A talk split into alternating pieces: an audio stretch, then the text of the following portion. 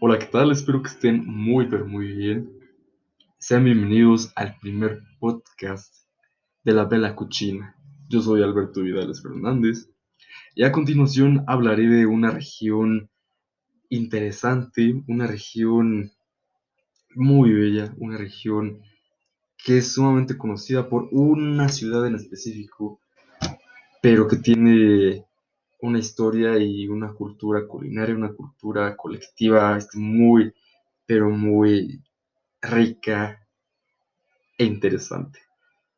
Nada más y nada menos estoy hablando de la región de Véneto, de la península itálica o de Italia. A continuación ahondaremos un poco en la cultura, en, en la historia, en datos interesantes datos estadísticos, ¿por qué no? Y también, obviamente, dentro de la, hablaremos un poco de la cultura culinaria, de sus platillos importantes, de ciertos ingredientes endémicos. Y no me queda nada más que agregar, que más que bienvenidos y comenzamos. Para empezar vamos a hablar un poco, o vamos a hablar acerca de de datos interesantes de la región, propiamente de la región geográfica, datos estadísticos de esta. Pues la región de Véneto se extiende desde los pies de los Alpes hasta las playas del mar Adriático. Y esta región eh, tiene sus fronteras o, o, colinda con la Austria del noroeste, ¿no? Con la parte noroeste de Austria. De Austria, perdón. Y Véneto la capital o la ciudad más importante de Veneto es Venecia y su superficie es, de alrededor de 18.400 kilómetros cuadrados. Tiene una población total aproximada, y digo aproximada porque el último censo poblacional se realizó en 2019 de 4.905.854 habitantes en toda la región de Veneto. Y podemos clasificarlo, podemos decir que Veneto se divide en tres zonas importantes geográficamente. Una zona es la zona alpina, como su bien dice los nombres, es la, región más cercana a los Alpes. Tenemos la región de las llanuras, que atraviesa diferentes cuerpos acuosos, eh, diferentes canales, y una cosa, y una, y la última zona, o la tercera zona de esta de esta increíble región de Italia que está conformada por islas, costas, isletas y pues está cerca o está relacionada con su salida al mar Adriático. Y para poder empezar o para poder irnos de lleno con, con esta región, podemos decir que, que la cocina de esta región se puede dividir en dos partes, ¿no? Tenemos la región propia de Veneto, que conformaría como la región de los Alpes y la región de la llanura, donde predominan ingredientes un poco más de tierra, por así decirlo, donde resalta el radicho, las calabazas, hasta el maíz, e inclusive pues con estos lagos que se encuentran en la llanura podemos encontrar diferentes, diferentes animales que viven en esa zona, ¿no? y podemos encontrar inclusive anclas, de rana, perdón. Tenemos la región un poco más eh, conocida, un poco más deslumbrante de la región de Veneto, que sería la cocina de Venecia, ¿no? Venecia es la ciudad eh, más visitada de esta región, la ciudad más grande y eh, posiblemente la ciudad más bella. Venecia es patrimonio cultural, patrimonio de la de la humanidad, nombrado por la UNESCO. Pero ¿por qué? ¿Qué tiene de especial Venecia? ¿Qué, qué es lo que pasa en la ciudad? ¿Cuáles son esas historias que resaltan su propia identidad con el mundo? Bueno, pues a continuación iremos ahondando un poco más y para esto me quiero trasladar hasta la época del carnaval. Del carnaval de Venecia, que es muy, muy conocido en todo, en todo el mundo. Bueno, pues para hablar un poco, para hablar un poco más del carnaval, pues este se celebraba en la época antigua, un poco eh, pasando la Edad Media, eh, antes de la invasión o de la invasión francesa, que vamos más adelante vamos a mencionar algo con respecto a eso, pues el carnaval se celebraba con mucha suntuosidad, una gran entusiasmo, con mucho, con mucho dinero, era un despilfarro, por así decirlo, de dinero, y ese dinero se iba, se iba y este, en grandes disfraces, en disfraces espectaculares, vistosos, enigmáticos, con cierto misticismo detrás. Y, pues el carnaval era pues eso, mostrar, mostrar la suntuosidad, la elegancia de la ciudad. Y dentro del carnaval o dentro de esas épocas siempre se tenía una competencia por, bien, por ver quién tenía la mayor fiesta o no la mejor fiesta con la mejor música, con los mejores disfraces, con, no sé, la, la mejor ubicación, por así decirlo, y con la cena más ostentosa, ¿no? Con la llegada de la iglesia o con la irrupción de la iglesia en, en Venecia, pues se vería como los padres o la comunidad eclesiástica la vería como, lo vería como un acto de pecado, ¿no? Pues era tanto suntuosidad, pues lo relacionaban con la gula, sin embargo ellos al mismo tiempo pues, realizaban actividades similares a los que se realizaban en el carnaval. Para 1830 en Italia azotaba una crisis muy económica importante y sin embargo eh, en el carnaval pues no se veía eso, ¿no? Se trataba de de ver, de, la, mostrar la, la, suntuosidad, la riqueza, y pues se servían diferentes este, platillos que abarcarían desde los pinchos asados, tal guaramí, que son como tiras de pasta frita en manteca, el bacalao preciado, que ah, el bacalao se utilizaba en la época, sin embargo después se fue utilizando que ya no tan en, épocas festivas o en fiestas y terminó siendo adoctrinado o adoptado como para la vida diaria, ¿no? Pero si, si hablamos un poco de los carnavales, nos tenemos que ir a las máscaras. Las máscaras pues, tienen un significado, ¿no? Por ejemplo, tenemos la máscara de la bauta, que es entre, bueno, que estaba entre, o estaba, o está entre las favoritas de la población para usar en el carnaval y puede ser para hombre, tanto para hombre y para mujer, ¿no? Y este, o este vestuario, o esta máscara cuenta de, o consta de un sombrero de tres picos, una capa negra y una máscara blanca. Después tenemos el arlequino, o, podemos denominarlo en, pues en un español como un bufón, denotaba como esa parte o ese personaje de bufón y constaba de una máscara negra, un sombrero de fieltro y un traje con parches de colores, con diferentes parches de colores cosidos en todo el traje, ¿no? Después tenemos a la moreta, que era una máscara negra y ovalada. Y lo que tenía de particular en esta, en esta máscara negra y ovalada es que quien utilizaba el traje lo tenía que sostener entre los dientes con un botón pegado en la parte inferior de la máscara para que se pudiera mantener estable y pues en donde debía de estar, ¿no? Eso serían como las máscaras un poco más relevantes de, del, del carnaval o las que se utilizan en el carnaval. De ahí me quiero trasladar un poco a mencionar un producto no gastronómico, pero un producto que es conocidísimo o muy famoso dentro de la propia Venecia, que es el cristal de, de Mureto. De Murano, perdón. El cristal de Murano, bueno, en las épocas pasadas, se realizaba en la misma Venecia. Sin embargo, por Mm, por el miedo de la población de que una, no sé, una de las fábricas de este cristal incendiara pues toda, toda Venecia, se decidió trasladar esta, esta práctica a la isla de Morano. Y este cristal se caracteriza por ser cristalería fina, cristalería única y por ser un vidrio reticulado. toda Europa, toda Europa en su momento la quería. E inclusive era, era muy famosa, era muy linda, es muy linda. Eh, sin embargo, llegaba, era tanto su prestigio que llegaba a castillos, formaba parte pues, de los vitral, de la, de la decoración de los castillos.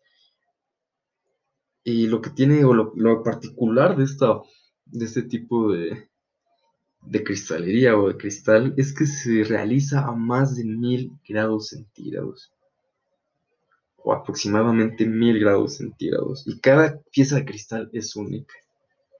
El artesano que la realiza la realiza con tanta con tanta pasión, con tanto amor, con tanta paciencia y claro que se ve se ve impresa en, en la en la pieza, ¿no?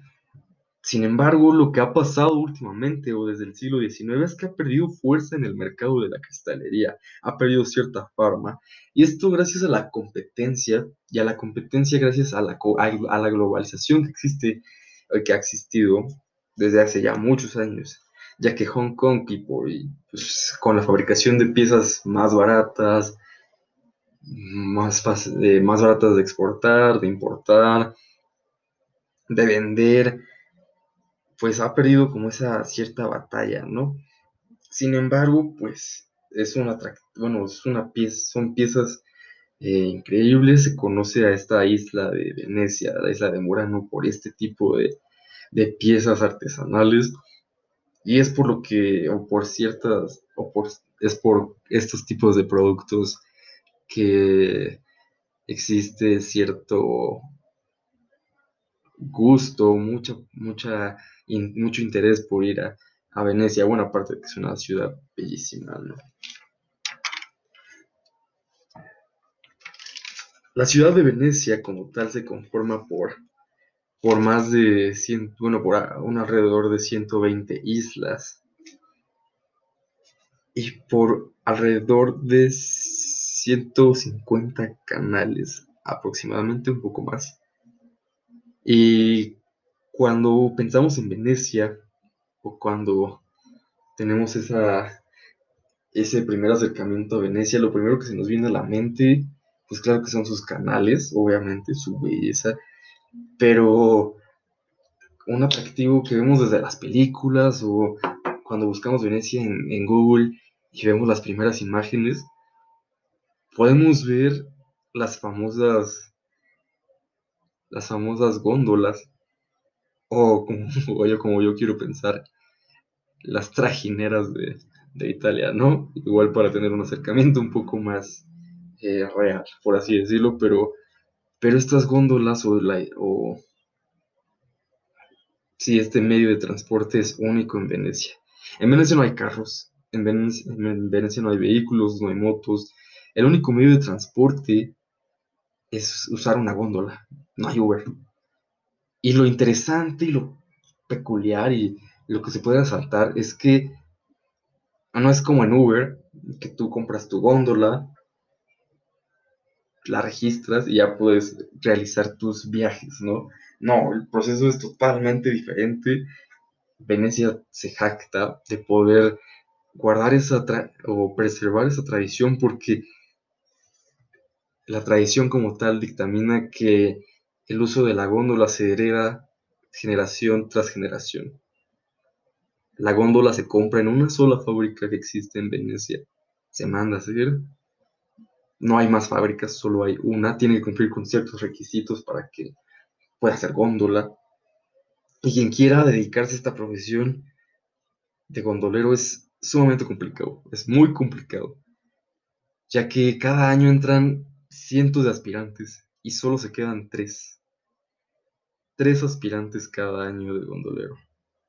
Y para eso tienes que tener una preparación, tienes que tener una instrucción por parte de, alguien que haya sido gondolero, ¿no?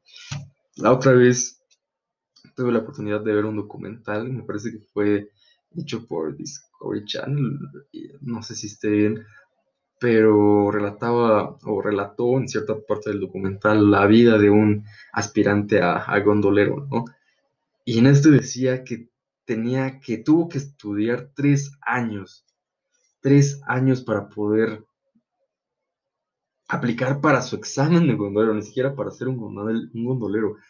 Tuvo que estudiar tres años y practicar tres años en diferentes canales o en diferentes eh, cuerpos de agua para poder eh, maniobrar bien entre canales, entre, entre canales estrechos o otros más, más amplios, ¿no? Pero, pero tuvo que estudiar tres años y después aplicar un examen entre cientos de, aspirantes y o el margen de error para poder entrar a esto de cupo de tres, tres gondoleros al año es, es nulo, casi no hay margen de error si te equivocas o si haces algo mal, eh, los, los examinadores te pueden, te pueden decir que no y tienes que, pues, que ver qué haces, ¿no? Entonces esta parte de las góndolas es muy importante para estar arraigado a la cultura, obviamente, a la identidad de Venecia. Y es, y es un, no sé, la verdad cuando yo lo vi es, me llamó la atención y creo que se merecen el respeto. Cada gondolero se merece el respeto de, pues, por toda la dedicación que le pone. Y si pensamos en Venecia o si vemos en Venecia un poco más de su historia y si nos adentramos en su historia culinaria, no podemos dejar de lado que hay un lugar sumamente especial, un lugar pues con historia muy rica y que nos ha entregado pues varias, varias cosas al mundo y a la gastronomía italiana. Y a esto me refiero, o estoy hablando del Harris Bar. Para esto nos tenemos que remontar a 1930. En 1930, pues el mundo vivía como una época de paz, por así decirlo, en comillas, estaba, estaban a unos años de, de iniciar la Segunda Guerra Mundial. Sin embargo, en 1930 ocurrió algo interesante, algo cómico, hasta cómico yo podría decir. Nos situamos en, un hotel, en un hotel en, en, Venecia, un hotel llamado Europa Britannia, que el dueño se llamaba Giuseppe Cipriani. ¿Y por qué nos remontamos a esta época, no? Por, porque en este hotel se hospedaban tres estadounidenses, entre ellos uno llamado Harry Pickering, su tía y su amante, ¿no? Ellos les gustaba estar en el bar del hotel. Les gustaba pues echarse sus tragos, pues estar disfrutando la ciudad, ¿no? Sin embargo, pues un día la tía de Harry Pickering decide darse a la fuga con, con su amante, con su, con su señor. Y Harry Pickering se da cuenta que se queda solo y con todas las deudas que, pues que dejaron aquellos y pues no le queda más de otra que dejar de ir al bar donde al bar de la Europa Britannia y pues buscar algunos centavos o de dónde sacar ese dinero para pagar sus deudas, ¿no? Entonces deja de ir a este bar o deja de ir a este hotel. Y el dueño del hotel, Giuseppe Cipriani, se empieza a preocupar por uno de sus clientes más frecuentes y los que dejaba mayor derrama económica, ¿no? Entonces investiga qué pasó con él, que lo encuentra, y Harry le, le cuenta la situación a Giuseppe Cipriani, ¿no? pues que no tenía dinero, que tenía una deuda de 10 mil, casi 10 mil libras. Entonces, Giuseppe Cipriani,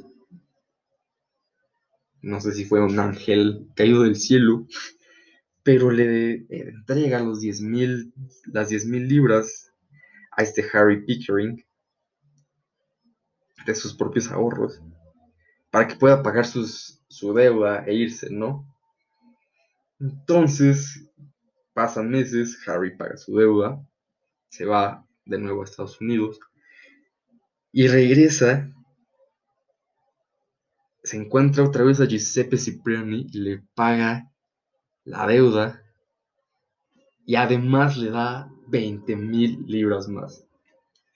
20 mil libras más, en total 30 mil libras solo por su acto de bondad de Giuseppe Cipriani. Entonces, con el dinero que le entrega Harry, pues Cipriani decide poner o inaugurar un bar que bautizó Harry's Bar en nombre a aquel enigmático muchacho estadounidense, ¿no? Y de aquí podemos rescatar varias, varias bebidas, entre ellas, entre ellas el Bellini, que es como que su base o se hace a base de un puré de melocotón helado con prosecco, que un poquito más adelante vamos a hablar del prosecco. Y además podemos hablar del carpaccio, un platillo yo creo que estandarte de Italia y que surgió como algo raro, porque surgió de una, una complacencia, perdón, una complacencia a una de sus de una de sus comensales o de una de sus invitadas, por así decirlo. Se trataba de Amalia Nani Monsengo, Monsengo perdón. Ella era, era una comensal que tenía problemas de anemia, o tenía problemas de anemia. Y su doctor le había recetado que tenía que seguir una dieta estricta de carne cruda. ¿Quién sabe por qué? No me digan. El doctor de aquella época pensó que sería bueno, que sería buena idea.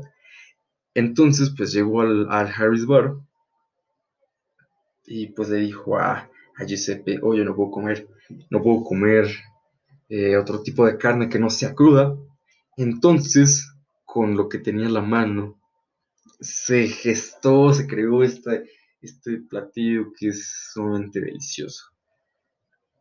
Con unas láminas muy delgadas de filete de carne, con mayonesa, limón, salsa Worcester, leche, sal y pimienta blanca.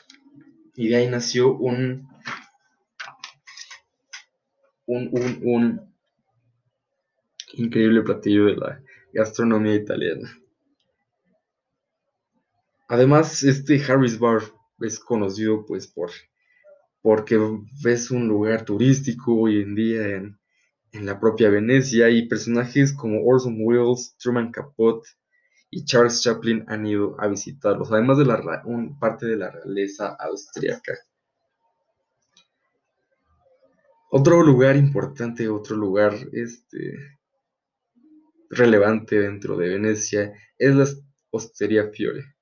Es un local, o es un lugar pues que por fuera no tiene o no llama la atención del turista, ¿no? Pero en este lugar pues se conoce por su manejo de mariscos, su manejo de pescados que utilizan estos productos pues para sus propias preparaciones y por y se conoce igual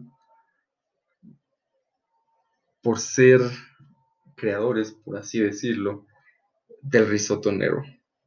Este tipo de risotto se realiza con igual con productos del mar, con productos del agua y es sumamente conocido, se viene a la mente la imagen porque es un risotto negro y esto gracias a la tinta de calamar.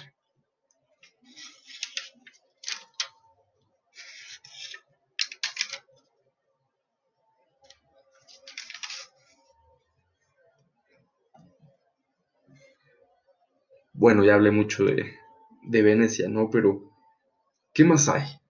¿Qué más hay en Veneto?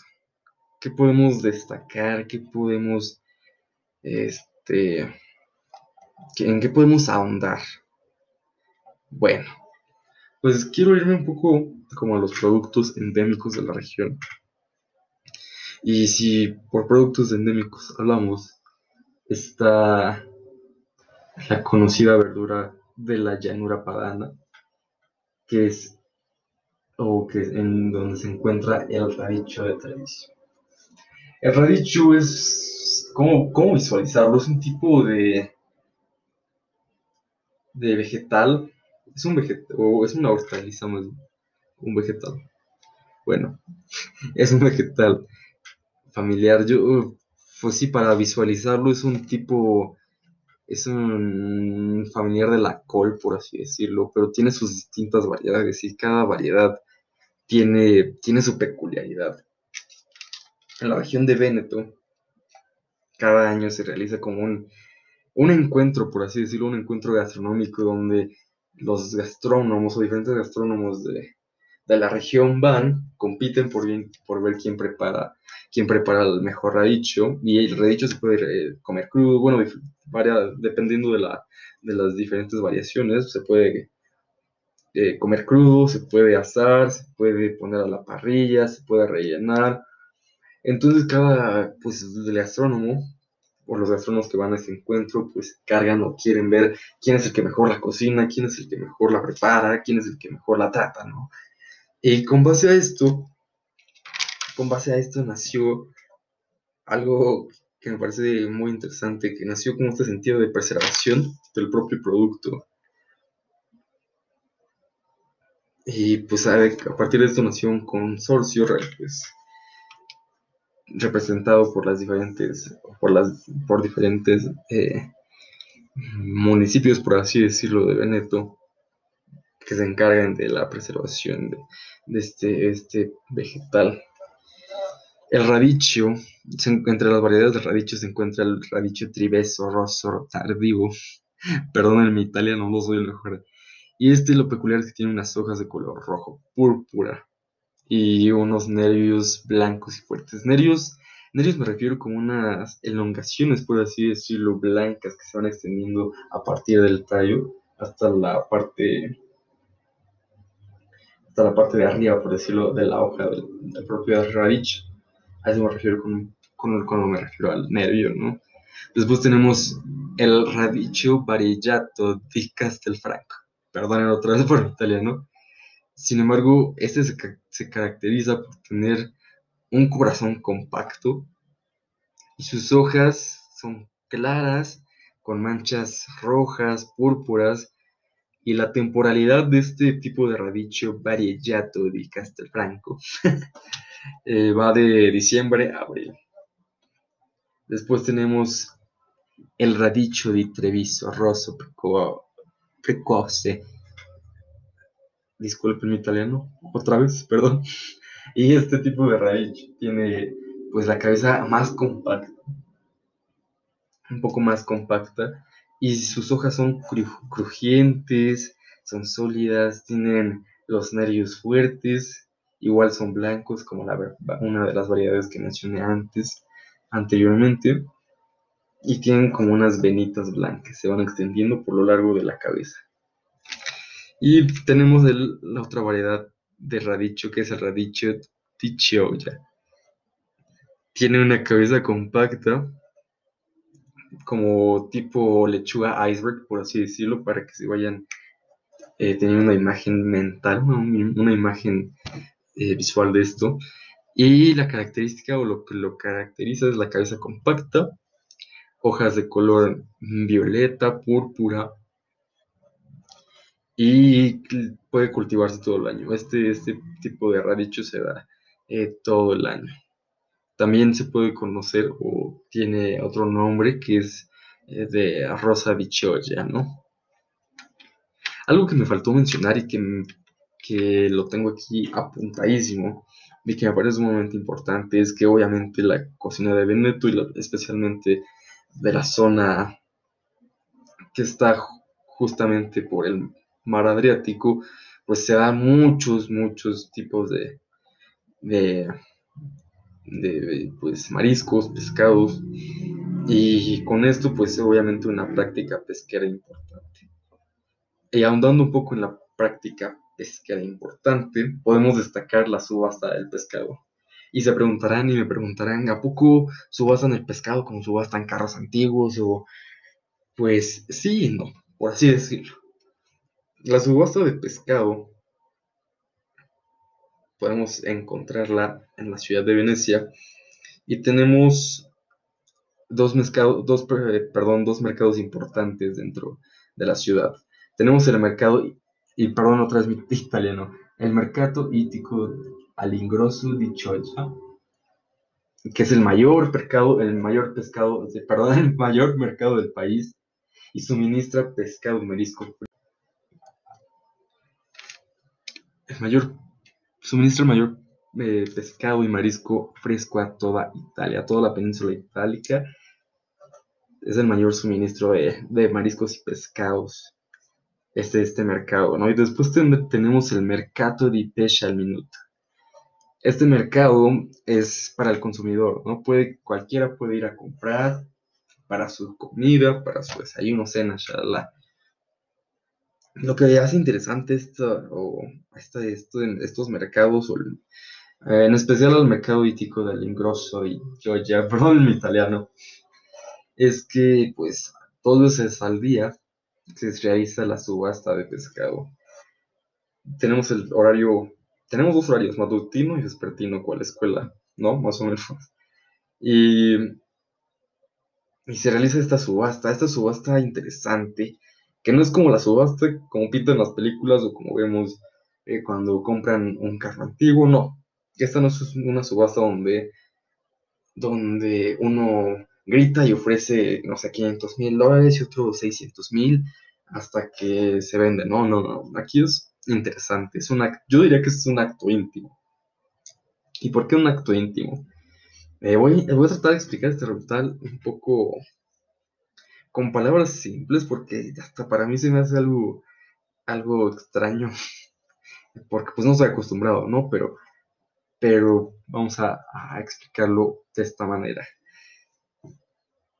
El, vendedor trae su, trae su pesca, trae sus productos, shalala, shalala, shalala. Entonces, hay un grupo de, pues de compra posibles o potenciales compradores que pues que desean realmente comprar su producto, ¿no? Entonces, podemos podemos decir que es un acto íntimo porque porque el comprador se acerca al vendedor y le susurra una cantidad que nadie más puede escuchar casi casi, ¿no? Entonces,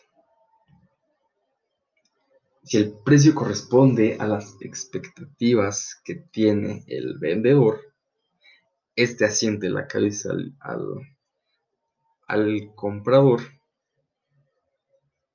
y pues se cierra el trato, ¿no? Ya nadie más puede ofertar, se frega.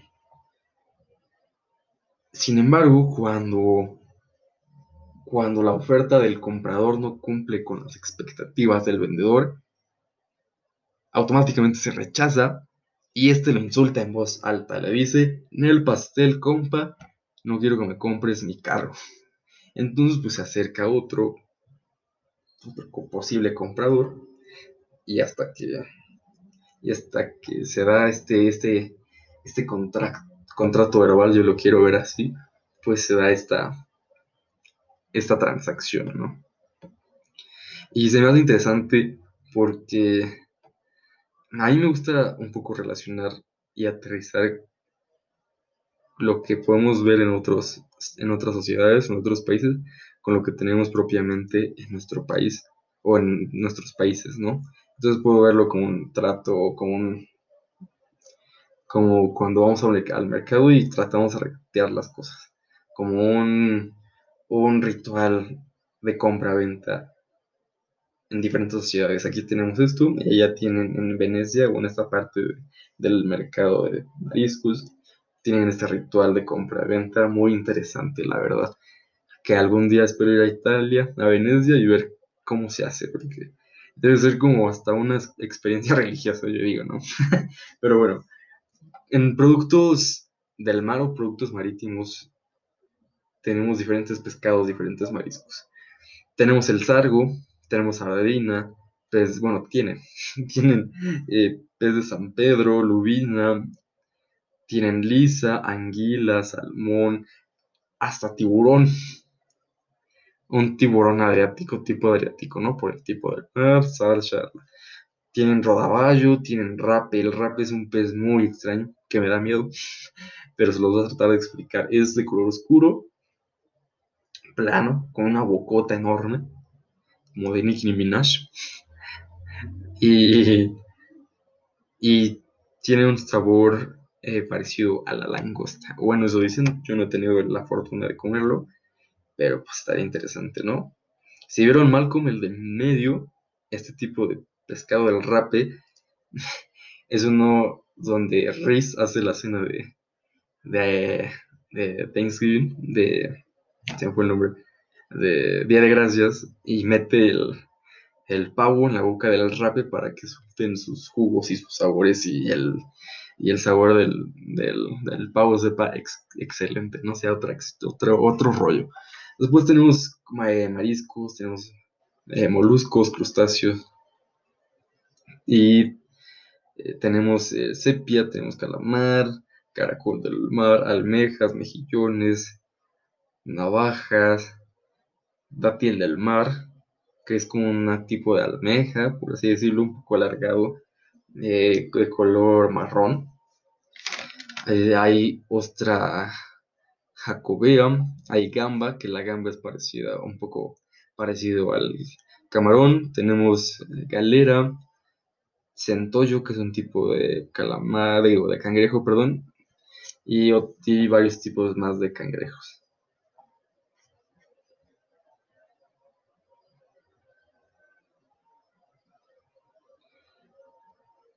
Después,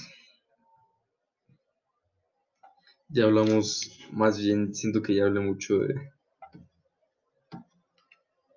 de del mar. Y ahora vamos a ver un poco otra variedad de productos. ¿Y por qué más es conocido Veneto? ¿Qué más tiene esta región? Bueno, pues déjenme, déjenme decirles que esta región es una de las regiones más importantes, si no que la más importante región vinícola de toda la península itálica, de toda Italia.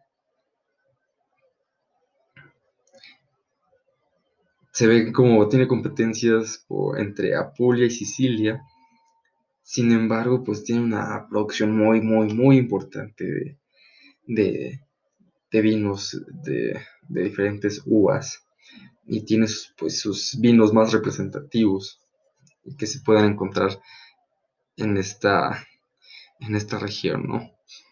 Cuando veo cuando veo imágenes de esta región de Veneto y sus viñedos me dan ganas de ir. me dan ganas de que esta pandemia termine, de ahorrar, de trabajar, ahorrar e irme a Italia o a agarrar un intercambio e irme para visitar estos paisajes que parecen sacados de una película, parecen una foto viviente. Pero podemos encontrar entre los vinos más importantes de la región, podemos encontrar el Valpolicella. Disculpen otra vez mi italiano, no es muy bueno. Trato de, de pronunciarlo lo mejor que puedo. Tienen el Amarone, tienen el Bardolino, que es un vino tinto ligero y un poco afrutado. Tienen el Soave, que es un vino blanco que viene de la región de Verona. Verona, si bien recuerdan, es como es de donde se sitúa la, la obra de William Shakespeare, Romeo y Julieta. Bueno, de esta zona viene este vino blanco suave y creo que tenemos el más o el más eh, representativo de Italia, por así decirlo, o de, o de esta región que sería el vino prosecco. El vino prosecco es un vino es un vino espumoso, es un vino es un vino burbujeante y es un vino blanco y se elabora a partir de una variedad de uvas glera que anteriormente o en épocas pasadas se conocían como uvas prosecco, pero se cambió ese nombre y tiene este nombre de uvas glera. El origen de la clase de uva es un poco incierto. Varios opinan que proviene de la población cercana a Udine, que es una región eh, otras de Friuli, Sin embargo, otros dicen que guarda cierto parecido con, con otros tipos de uva que se pueden encontrar en la costa dálmata, como los de 101 dálmatas. Y la introducción de ese tipo de uva, de este tipo de uva Aguilera, se remontan a finales del siglo XVIII, o sea, ya tienen tres siglos, sí, sí, tres siglos, ya tiene más de tres siglos la introducción de este tipo de uva a esta región de, de Veneto. Y la historia, la historia de este vino, de este vino tan famoso y tan codiciado, por así decirlo, en todo el mundo, se inicia en el siglo XIX, cuando Antonio Carpene, Carpene, no sé cómo se pronuncia, y tres socios más fundaron una pequeña compañía enológica que se proponía la distribución, la producción y distribución de champaña. Sin embargo, como bien sabemos, pues la, la champaña tiene denominación de origen, por lo que primero pues no se puede denominar otro vino espumoso champaña, sino vino de la, de la región de Champagne, de Champagne en Francia. Y pues que la misma uva, pues por las condiciones de la tierra, pues no se daba, no se daba en otra parte. Entonces, entonces, pues se descartó la idea de llamarla champaña. Y ahora pues se le dio el nombre de Prosecco. O sea, o adoptó el nombre de, de Prosecco, ¿no? Y esta bebida es interesante en todos los aspectos.